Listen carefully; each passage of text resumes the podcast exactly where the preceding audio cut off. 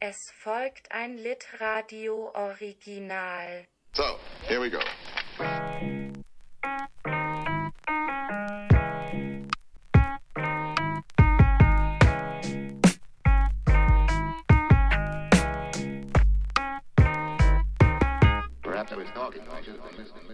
Ich sitze mit Frank Rutkowski auf dem Balkon bei der Buchmesse und unterhalte mich mit ihm gleich über seinen Roman Mitnachtsstraße. Frank arbeitet als Autor, als freier Journalist und als Literaturvermittler in Stuttgart und hat jetzt nach Dezemberfieber und Fake seinen dritten Roman rausgebracht. Schön, dass du Zeit gefunden hast. Ja, vielen Dank, dass du Zeit für mich hast. Ähm, auf der Messe sind wir alle ja viel beschäftigt und man mal Zeit hat, sich eine halbe Stunde hinzusetzen und zu reden, das findet man oft gar nicht. Ich freue mich drauf.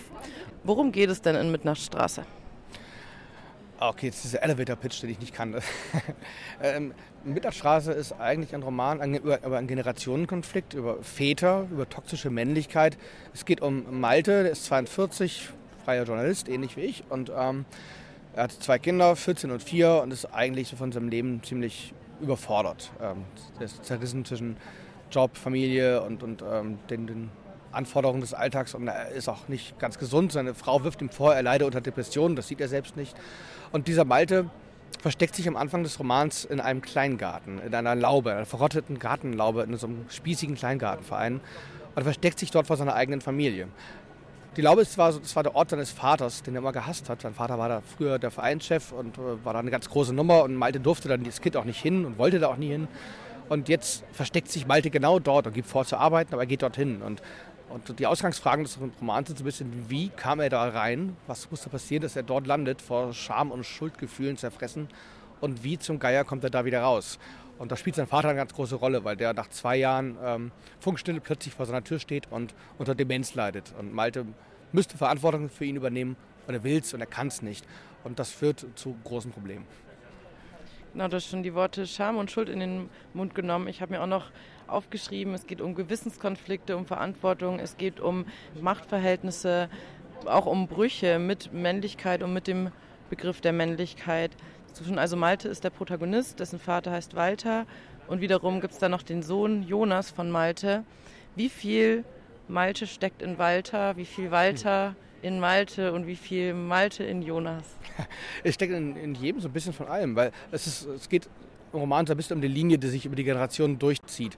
Also Maltes Großvater, der wird irgendwann auch mal erwähnt in einem Kapitel, war auch ein schrecklicher Vater äh, für den Walter, für Waltes Vater. Ähm, war sehr gefühlskalt, wie diese Kriegsheimkehrer-Generation halt oft war. Sehr verschlossen war, sehr kalt, ähm, auch sehr gewalttätig gegenüber seinem Vater, also Maltes Vater. Und Maltes Vater ist wiederum auch kein guter Vater gewesen. Er war cholerisch, er war, hat sich zurückgezogen in diesen Kleingartenverein. Er ähm, hat auch seinen Sohn auch mal hier und da geschlagen. Er war einfach ein beschissener Vater, kann man so sagen. Und Malte selbst möchte natürlich besser sein. Er ist Vater von zwei Kindern und möchte, er hat aber kein Vorbild, es besser zu machen. Er weiß nicht, wie es geht und versucht es. Er will ein guter Mensch sein, was im Roman immer wieder sehr peinlich und katastrophal scheitert. Aber er versucht es besser zu machen und hält sich auch für einen besseren Menschen als seinen alten weißen Mann-Vater. Nur auch er begeht eigentlich dieselben Fehler, weil er diese Prägung in sich trägt. Er zieht sich, wenn es ihm schlecht geht, auch zurück. Er versucht, sich durchzubeißen, wie sein Vater es ihm vorgelebt hat. Wenn man Probleme hat, beißt man sich durch. Und Malte versucht das auch und wird dann auch cholerisch und rastet aus, genau wie sein Vater. Und ist dann erstmal bestürzt über sich selbst, dass er eben doch so ist wie sein Vater, dass er eben nicht besser ist. Und das zieht sich auch weiter bis zu seinem Sohn, der auch schon diese ersten Anzeichen zeigt, dass er unter Druck ähnlich reagiert wie Malte, wie, sein, wie dessen Vater. Und es geht so ein bisschen darum, diese Linie zu erkennen und zu durchbrechen. Wie kann man diesen Kreis durchbrechen, der sich so durchzieht über die Generationen?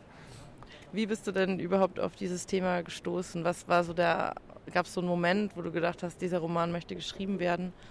Das hatte so zwei Dinge. Also einerseits war mir wichtig, so einen Generationenkonfliktsroman zu schreiben, weil auch ich, natürlich, ich bin 42, auch ich habe gemerkt, ich bin durch meine Elterngeneration geprägt und auch an Stellen, denen ich es nicht mag. Ich glaube, jeder kennt das so ein bisschen, dass man merkt, fuck, ich bin gar nicht so anders als meine Eltern. Ich entdecke da Seiten an mir, die wollte ich nicht haben. Ähm, weil es sind selten die besten Sachen, die man dann wieder an sich entdeckt. Ähm, und dann war es was anderes. Ich ähm, arbeite ja auch als Journalist und habe für ein junges Stadtmagazin in Stuttgart, das eigentlich nicht diese, diese Lokalklischee, Lokaljournalismus-Klischees bedient äh, mit Kleintierzüchtervereinen, eigentlich machen die das nicht, aber meinem zweiten Magazin, das ich als Redakteur gemacht habe, wollte ich genau das mal machen. Ich bin zum Kleintierzüchterverein gegangen, zum äh, Kleingartenverein, zum Liederkranz und ich wollte mal gucken, wie geht es eigentlich diesen alten, langweiligen, spießigen Traditionsvereinen, wenn man sie so bezeichnen möchte. Was gar nicht stimmt, weil die sind total wichtig zum Teil auch. Ähm, aber dieser Kleingartenverein, den ich da besucht habe, das war ganz spannend, weil der damalige Vereinschef, das war mit 42 der jüngste im Verein, und der stand schon auf der Abschlussliste der Alten. Das, das war wirklich ein ganz krasser Generationenkonflikt, der da abging. Und es war viel, viel schlimmer, als man sich eigentlich vorstellt. Und man stellt sich schon sehr schlimm vor. Aber es ist tatsächlich so, sagen wir, Gewaltexzesse, Rauch- und Saufexzesse im Vereinsheim, ähm, Asbestdächer in den Lauben. Eine Laube wird mit Kamera überwacht und äh, es geht da wirklich ab. Und das fand ich erstmal interessant, aber jetzt noch kein Romanthema, das wäre ein bisschen zu dröge. Ähm, spannend ist die Gegend. Das ist am Stuttgarter Nordbahnhof. Und direkt daneben ähm, ist der Stadtacker. Das ist wirklich fünf Meter dahinter so eine Urban Gardening Community, die genau das Gegenteil von so einer spießigen, verschlossenen, abgeschlossenen Anlage ist. Ähm, und das sind wirklich fünf Meter dazwischen, das sind aber Welten gleichzeitig.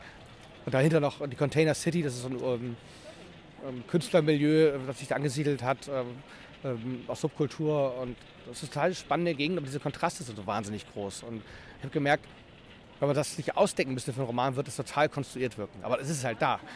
Und gleichzeitig gingen damals die ersten Fridays for Future Aktivistinnen auf die Straße und ich habe so gemerkt, es ist eigentlich spannend, dass man so diese, diesen Generationenkonflikt, der sich auch im Großen abzeichnet, die Jungen, die alles anders, die besser, alles besser machen wollten, wollen und die Alten, die Dinge bewahren möchten vielleicht oder Angst haben, dass ihnen was weggenommen werden könnte. Und das wollte ich halt genau dort nachzeigen, weil, weil es, es trifft dort im Kleinen ja auch zu und das spiegelt sich so schön. Ähm, und so kam ich auf die Idee, das da anzusiedeln. Das war das perfekte Setting eigentlich für dieses Buch.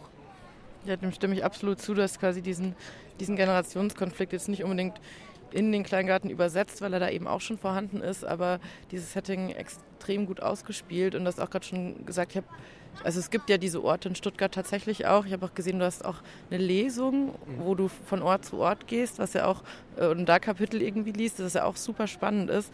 Jetzt drängt sich mir dann die Frage auf, auch wegen des ähnlichen Alters mit dem Protagonisten, wie viele Überschneidungen gibt es denn so vom lyrischen Ich zu, zu dir, wenn du das beantworten möchtest? Also ich habe da so eine Standardantwort, die gebe ich auch jetzt mal. Ähm, der Sänger meiner Lieblingsband, The National, Matt Berninger, sagt über, über seine Texte, sie seien nicht autobiografisch, aber emotional aufrichtig. Und ich glaube, das ist ein wahnsinnig tolles Zitat, ähm, das ich auch wahnsinnig gerne auf meine Romane beziehe, weil das genauso ist, wie ich schreibe. Ich gehe schon oft von mir aus, nehme irgendein Stück Wahrheit, einen Kern, der stimmt, einen Schmerz, ein, etwas, was mich beschäftigt. Aber die Geschichte ist halt immer frei erfunden. Ähm, es gibt Überschneidungen, es gibt ein paar Parallelen. Ja, das Alter, der Beruf, ähm, auch ich habe Kinder.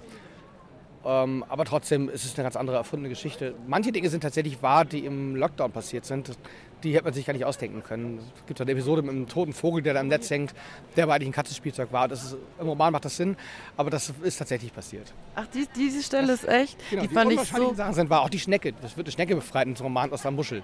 Und es klingt total konstruiert für einen Roman. Aber Fakt, das haben wir genau gemacht. Nur ich habe die Schnecke nicht gerettet, sondern meine Frau war es. Aber wir haben Schnecken im Lockdown als Langeweile, Beschäftigungstherapie gesammelt und äh, gehalten über Monate und die eine hat sich in eine Muschel versteckt. Also man soll so Muscheln reinlegen als Kalkspender, das ist zumindest so, was man so liest als Tipp. Und die ist dann da reingekrochen, es war eine riesengroße, verschnörkelte Muschel und die kam halt nicht mehr raus. Weil Muscheln, äh, nicht Muscheln, Schnecken können nicht rückwärts laufen. Und wir haben die dann befreit, meine Frau. Und es war eine stundenlange Arbeit. Und das hat so gut in den Roman gepasst, dass ich das verwenden musste. Da haben wir auf jeden Fall eine Gemeinsamkeit. Ich habe nämlich als Kind auch Schnecken als Haustiere gehabt, tatsächlich. die sind auch total sympathisch. Ich mag die total. Ähm, und kurz auf diese Vogelgeschichte, weil das war nämlich eine Stelle, die ich ganz großartig fand und damit unsere HörerInnen auch es ist so halb gespoilert, gell, aber jetzt wissen sie es eh schon. Also der Protagonist bzw. die Tochter findet einen toten Wellensittich gegenüber im Katzennetz und dann möchten sie der Besitzerin des Wellensittichs Bescheid sagen und starten da so eine Detektivaktion.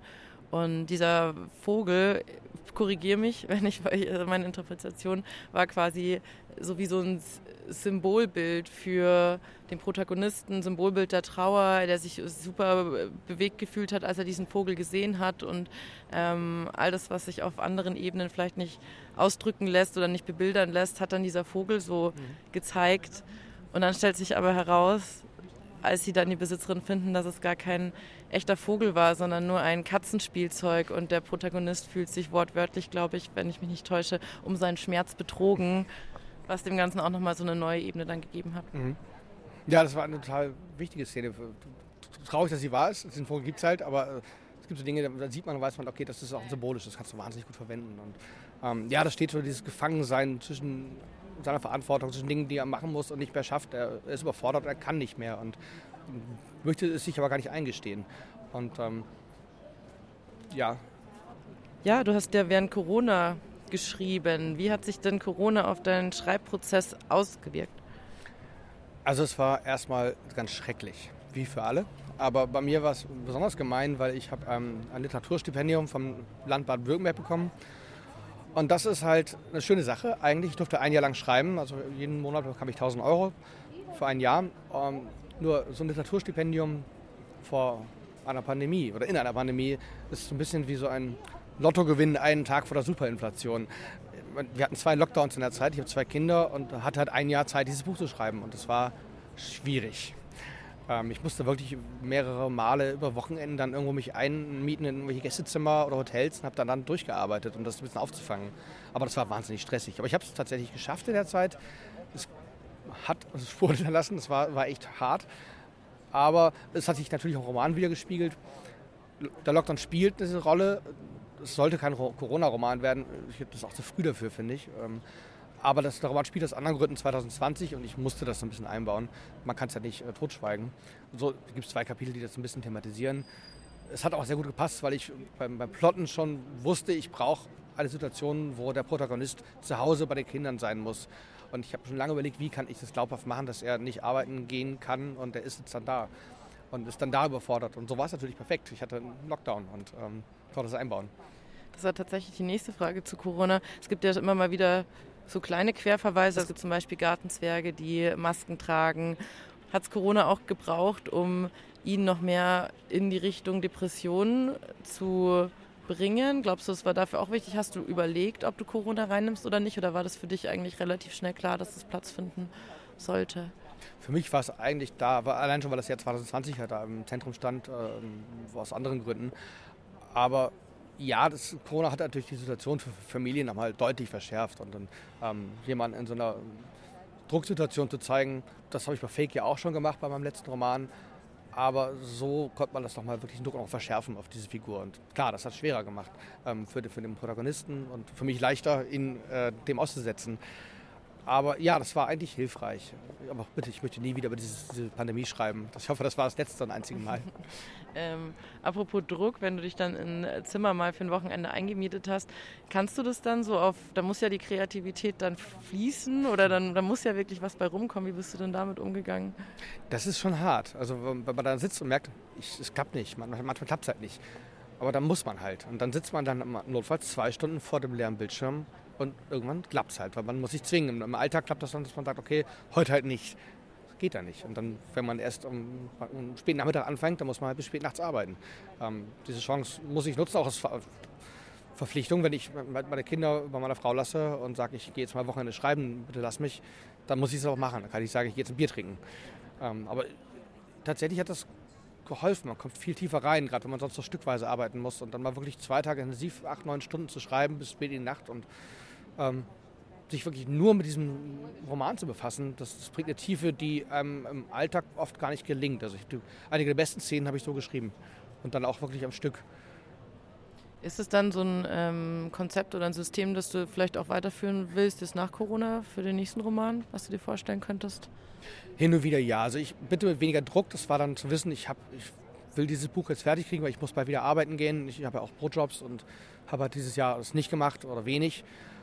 Ähm, mit dem Druck möchte ich gerne nicht mehr schreiben, aber dieses Wochenendausflugsschreibexil-Dings, ja, das finde ich eigentlich super. Gerade zum Anfang hin, wenn man so reinfinden will in den Stoff, ist das, glaube ich, total gut, sich, sich mal wirklich zu zwingen, sich ganz intensiv damit auseinanderzusetzen, auch zu probieren und auch mal zu scheitern, gehört ja auch dazu, dass man einfach mal was Falsches schreibt und merkt, es funktioniert nicht. Ähm, ich habe auch das allererste Kapitel, das ich geschrieben habe, habe ich äh, ein halbes Jahr vor dem ganzen Rest geschrieben. Das war so Probieren, kann ich in diesen Stoff reinfinden. Und da hatte ich so eine Idee, es gibt so eine Beerdigungsszene und ich wollte mal gucken, wie funktioniert das, wenn ich diese Idee einfach mal aufschreibe und dann finde ich die Figuren. Und Das hat aber gut, super gut geklappt. Trotzdem hat es ein halbes Jahr gedauert, aber es ist eigentlich fast eins zu eins zum Roman geblieben. Okay, ich würde sagen, ähm, wir hören einfach auch mal rein, weil dann wissen unsere ZuhörerInnen, haben ein bisschen besseres Bild davon, worüber wir überhaupt sprechen. Genau, ich lese jetzt äh, eine Szene aus dem Kleingartenverein, in dem Malte sich versteckt und es gibt so einen klaren Antagonisten. Der Heinz, das ist der Vereinschef ähm, von diesem Kleingartenverein, war früher der beste Freund seines Vaters und mit ihm hat er auch so eine Art Deal gemacht, was die, die Verantwortung für den demenzkranken Vater angeht, mit, mit schweren Folgen. Dieser Heinz ist ein klarer Antagonist im Roman, aber eigentlich stellt er sich auch als, als Mensch mit Tiefe heraus, mit seinem eigenen Schmerz. Also mir ist immer wichtig, dass man keine Stereotype zeichnet, auch wenn er genauso eingeführt wird. Ist auch er Mensch, der ja, seine Berechtigung hat für das, was er tut und wer er ist. Und jetzt lese ich aus dem siebten Kapitel und das heißt Happy Hypoxia. Ausgerechnet heute ist sein Fluchtort besetzt. Im Kleingartenverein Weichenherz ist offenbar selbst Murphys Gesetz dem strengen Regiment von Heinz Daxer untergeordnet. Malte sieht ihn bereits von weitem im Garten seines Vaters auf ihn warten. Mit nacktem Oberkörper sonnt er sich schon am frühen Morgen dösend im feingliedrigen Anglerstuhl. Hinter ihm die geöffnete Laubentür und ein Besen, der ebenso gut als Vorwurf dienen dürfte wie als Vorwand. Malte stockt. Vielleicht kann er noch kehrt machen und Heinz einfach warten lassen. Irgendwann wird er sicher aufgeben und nach Hause fahren.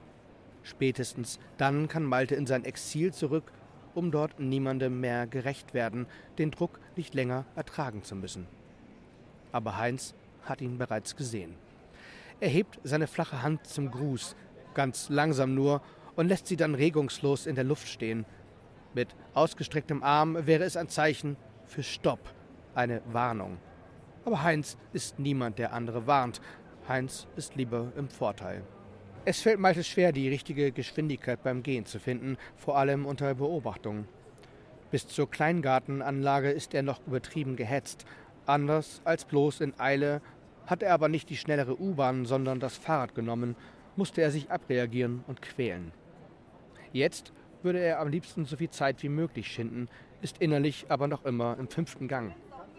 Eine Diskrepanz, die nur schwer auszuhalten ist. Erst geht er zu schnell, dann wiederum zu langsam. Beides ein falsches Signal an Heinz, nämlich, dass er die Macht besitzt, Malte allein mit seiner schieren, fleischigen Präsenz entweder einzuschüchtern oder zur Eile zu drängen. Nicht einmal etwas so Lapidares wie einen normalen Gang bekommt er hin, ärgert sich Malte. Er orientiert seine Schrittlänge deshalb an den Fugen zwischen den Pflastersteinen und macht es damit genau wie früher, wenn er sich im Spiel einbildete, dass er in Lava trat oder irgendetwas Schlimmes passierte, sobald er sich einen Fehltritt leistete. Alle zwei Fugen ein Schritt. So geht es weiter bis zum Zaun. Dann ändert sich plötzlich die Anordnung der Fliesen. Und Malte muss spontan neue Maß nehmen. Er sieht zu Boden anstatt zu Heinz und strahlt damit ausgerechnet auf den letzten Metern Schwäche aus. Einem Schweißhund wie Heinz muss man erhobenen Hauptes begegnen. Das weiß Malte genau.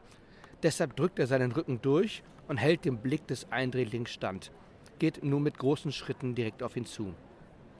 So wie Heinz vor der Laube auf ihn wartet, genau wie an jenem Abend Ende Mai, der den beschissensten aller beschissenen Lockdown-Tage endgültig zur Katastrophe machte, können Malte die Abstände zwischen den Fugen sowieso egal sein. Fehltritt hin oder her, irgendetwas Schlimmes muss bereits passiert sein. Ist was mit meinem Vater? Gibt's was Neues? Wie wär's erstmal mit Guten Morgen? Heinz grinst aus seinem Anglerstuhl und wischt sich mit der Hand den Schweiß vom Bauch, zieht damit eine Schneise in die klatschnassen Brusthaare, die einen Großteil seines Oberkörpers bedecken. Jetzt fällst du immer so mit der Tür ins Haus? Malte sieht über Heinz Schulter hinweg in Richtung der offenen Laube. Wie es aussieht, muss ich das gar nicht mehr, erwidert er. Aber also, warum bist du hier? Heinz deutet auf die Plastiktüte neben dem Stuhl. Hab was gesucht. Alte Unterlagen von Walter, Vereinskram. Ich wollte dir nicht deine wertvolle Zeit stehlen. Und wieder dieses schmierige Grinsen, das Malte nur von selbstgerechten Männern kennt. Männern, die glauben, ihnen könne keiner was. Von Männern in jedweder Machtposition, ganz gleich ob von Vereinsvorsitzenden, Professoren, Firmenchefs, Politikern, Immobilienmaklern, Bankern, Türstehern, Bademeistern. Das Grinsen von Männern, die wissen, wie leicht sie ihre Überlegenheit ausspielen können und dass sie immer am längeren Hebel sitzen. Eigentlich solltest du doch viel besser wissen, wie es deinem alten Herrn geht, sagt Heinz. Wolltest du nicht gestern Abend noch hin? Malte zuckt mit den Achseln. Hab's nicht mehr rechtzeitig geschafft. Du kennst ja die blöden Besuchszeiten. Ja, ja, typisch deutsch. Heinz winkt ab. Aber er weiß genau, dass Malte lügt. Das sieht Malte ihm an. Vermutlich hat er sich längst umgehört, ob es außer ihm bereits andere Besucher gegeben hat. Nur behält er sein Wissen darüber, dass Malte bislang keinen Fuß ins Krankenhaus gesetzt hat, lieber noch für sich. Für einen strategisch klügeren Zeitpunkt. Dein Vater ist jedenfalls stabil. Vielleicht kommt er durch. Du weißt ja, Unkraut vergeht nicht. Malte nickt bloß. Besser weiß er gerade nicht, auf diese Information zu reagieren, die zumindest in diesem Augenblick rein gar nichts in ihm auslöst, weder im Guten noch im Schlechten. Komm mal mit rein, sagt Heinz mit rotem Gesicht. Er wischt sich abermals den Schweiß von der Brust und besprenkelt damit sowohl den Boden als auch Maltes Schienbeine, ohne sich dafür zu entschuldigen. Drinnen bleibt er vor einem kleinen Klapptisch stehen und greift in seine Plastiktüte. Ich hab dir was mitgebracht. Nacheinander legt er eine Packung Pflaster, ein Fläschchen Desinfektionsmittel, ein paar neue Arbeitshandschuhe und eine Schachtel Zigaretten auf den Tisch. Zuletzt einen laminierten Ausdruck der Gartenordnung. Ein kleines Starter-Kit für den Junggärtner. Er grinst. Malte denkt gar nicht daran, sich zu bedanken. Stattdessen sagt er kühl, ich habe nicht vor, hier länger zu bleiben als nötig. Hauptsache, du bleibst bis Samstag. Malte nickt bloß. Du weißt, was du zu tun hast? Klar. Sicher? Heinz geht einen Schritt auf Malte zu und bleibt so dicht vor ihm stehen, dass er normalerweise zurückweichen würde. Diesen Gefallen will er ihm aber nicht tun. Trotzdem ist die Nähe nur schwer zu ertragen. Heinz stinkt. Er stinkt nach Schweiß, Tabak und zu viel Kaffee, nach altem Mann und billigem Weinbrand. Seit der Pandemie empfindet Malte jede Nähe außer die zu seiner Familie als übergriffig, gar bedrohlich. Selbst im Treppenhaus hält er, wenn ihm dort jemand begegnet, immer instinktiv den Atem an, so dass er spätestens ein Stockwerk weiter nach Luft schnappen muss. Jetzt aber atmet er ganz absichtlich tief ein und aus, will sich nicht einschüchtern lassen von diesem schwitzenden, aus dem Mund stinkenden Mann. Es ist wie ein High Noon mit Aerosolen, ein russisches Roulette mit Spike-Proteinen. Und eines weiß Malte genau, hätte er Corona, er würde Heinz jetzt ohne zu zögern den Todeskuss verpassen und dann sicherheitshalber noch sämtliche Griffe in dessen Gartenlaube ablecken. Es wäre ein perfektes Verbrechen. Warum sollte es nicht klar sein? Ich frage ja nur. Wie man so hört, hast du hier schon Freundschaften geschlossen, spielt Heinz auf seine Konkurrentin Sabine an. Ich bin eben ein geselliger Typ. Das trifft sich gut. Heinz lächelt. Ich finde nämlich, wir zwei sollten mal ein Bier zusammen trinken. Heute Abend um acht im Vereinsheim. Wie wär's? Malte drückt einen Fingernagel in seinen Handballen, um die Anspannung irgendwie zu kanalisieren. Antwortet dann aber so freundlich wie selbstbewusst. Ich freue mich drauf. Endlich geht Heinz einen Schritt zurück und dann gleich zur Tür hinaus, nicht jedoch ohne sich noch einmal zu Malte umzudrehen und ihm einen ernsten Blick zuzuwerfen. Wir haben eine Abmachung, vergiss das nicht. Vielen Dank dafür. Es geht viel um Gut und Böse, um Gewissenskonflikte. Und wie du vorher, glaube ich, schon selber auch gesagt hast, ist keiner jetzt irgendwie nur gut, nur böse, es ist keine klassischen Stereotype, obwohl sie doch sehr mit Stereotypen spielen. Mhm. Die Figuren werden mit der Zeit auch ein bisschen brüchiger, auch wenn man am Anfang dachte, das geht in diese Richtung, kommt doch wieder noch eine Ebene dazu. Gibt es Protagonisten, mit denen du mehr sympathierst als mit anderen und wie, was für ein Verhältnis hast du zu deinen Figuren? Also grundsätzlich sympathisch ist vielleicht bei vielen Figuren in diesem Roman schwierig, aber ich habe für alle ein Verständnis und ich, ich, verstehe, wer sie sind, warum sie so sind, wie sie sind und ähm, und ähm, also Malte, klar, ich, Malte will gut sein, äh, scheitert dabei aber grandios, weil er immer alles richtig machen will. Und bei ihm ist die Frage, wie ehrlich ist sein Gutsein eigentlich? Weil es geht um ein guter Mensch, es gibt ja verschiedene Kriterien dafür, was macht einen guten Menschen aus. Und das hängt halt aber auch immer von unserem sozialen Umfeld ab. Und es gibt zwar verschiedene Bubbles, in denen wir uns bewegen und das gelten ganz andere Regeln. Malte ist halt ein linker Journalist, der irgendwo auf der ja, richtigen Seite steht, wenn man es nennen möchte. Ähm, aber er kennt halt auch die Codes, er kennt die Regeln, er weiß, was man machen muss, um anerkannt zu werden. Und die Frage ist ein bisschen, wie ehrlich ist es eigentlich, wenn man das nur macht, um in seinem sozialen Umfeld zu funktionieren, um anerkannt zu werden? Und wie sehr muss man das verinnerlicht haben, was man tut?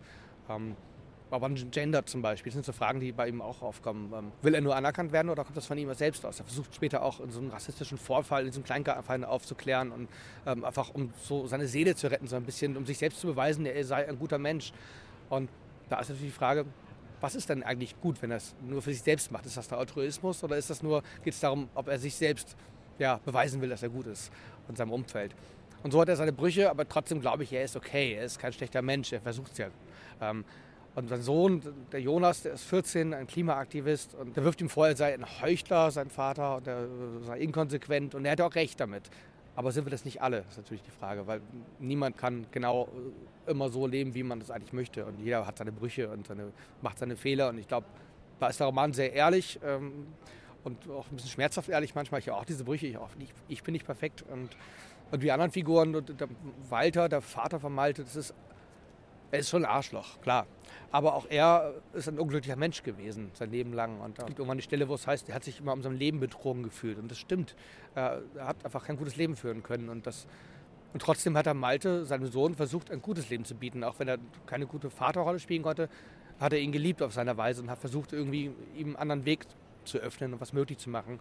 Und auch er musste sich verbiegen. Also er liest wahnsinnig gern. Und das ist, finde ich, eine ganz wichtige Sache bei ihm, weil jede Figur braucht so etwas, das ihr ein bisschen Tiefe verleiht. Und bei ihm ist es das, dass er eigentlich selbst eine Tiefe hat. Er liebt Literatur über alles, er verschlingt jeden Tag Bücher. Ähm, aber in seiner Kleingartenkolonie, in seiner Laube steht kein einziges Buch. Seine Freunde schätzen das nicht dort und die halten das für albern und wer, wer liest denn so einen Schrott.